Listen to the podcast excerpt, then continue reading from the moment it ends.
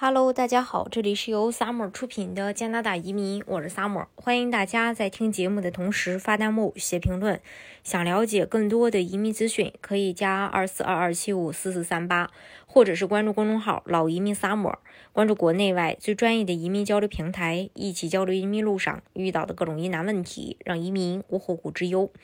安省的一个贸贸易组织表示，加拿大需要改革其移民制度，来帮助填补因数千名现有工人退休而导致的技术行业劳动力短缺。到二零三零年，距现在只有八年的时间，安大略省五分之一的技工将退休。从九十年代中期开始，移民制制度呢转变为重视教育程度和语言要求，而不是特定的使用技能。安省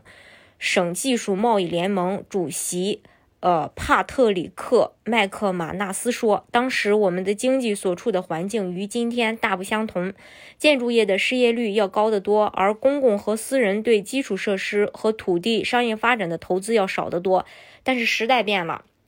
现在即将退休的呃行业工人增加，这将使情况变得更糟。在经济上，我们已经回到了一个更需要特定技能组合的地方，尤其是那些在移民系统中属于国家职业。”法典 C 级和 D 级的技能来满足我省的要求，在移民改革峰会上提出来解决安大略省的劳动力短缺问题，并提出五项建议，其中包含呼吁在安省省移民提名计划当中，NOC D 级一般劳工分配九千个席位中，呃一千个这些劳工自证拥有建筑技能组合，希望加拿大。这个移民局将省提名的上限提高一倍，允许包括安省在内的各省设定熟练工和非旅行工申请人的组合。目前，各省在他们的嗯体验项目当中，可以提名数呃移民数量受到严格限制。该组织的背景文件指出，然而各省。最适合了解其独特的劳动力市场需求，应该在某些类别上获得更多的自主权。通过将建造公共基础设施或住房的临时外籍工人的上限从百分之十提高到百分之二十，从事该行业的公司可以在引入临时外籍工人方面拥有更大的灵活性。而现在，这些外籍工人现在只适用于现在豁免的行业。该组织指出，呃，这个上限。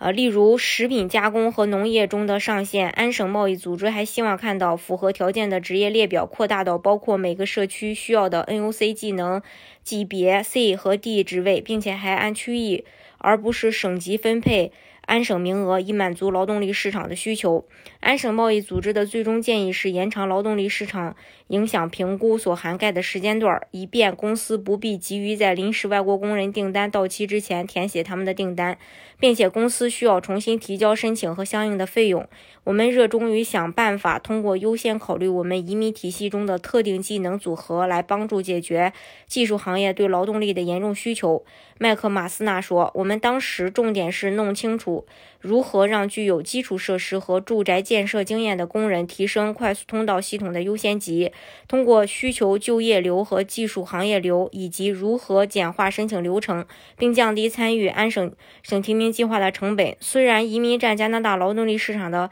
百分之二十四，但只有百分之十八从事建筑业。啊，这是关于安省这个贸易组织对于移民的一个态度。大家如果想具体了解加拿大的移民政策的话，可以加二四二二七五四四三八，或者是关注公众号“老移民 summer”，关注国内外最专业的移民交流平台，一起交流移民路上遇到的各种疑难问题，让移民无后顾之忧。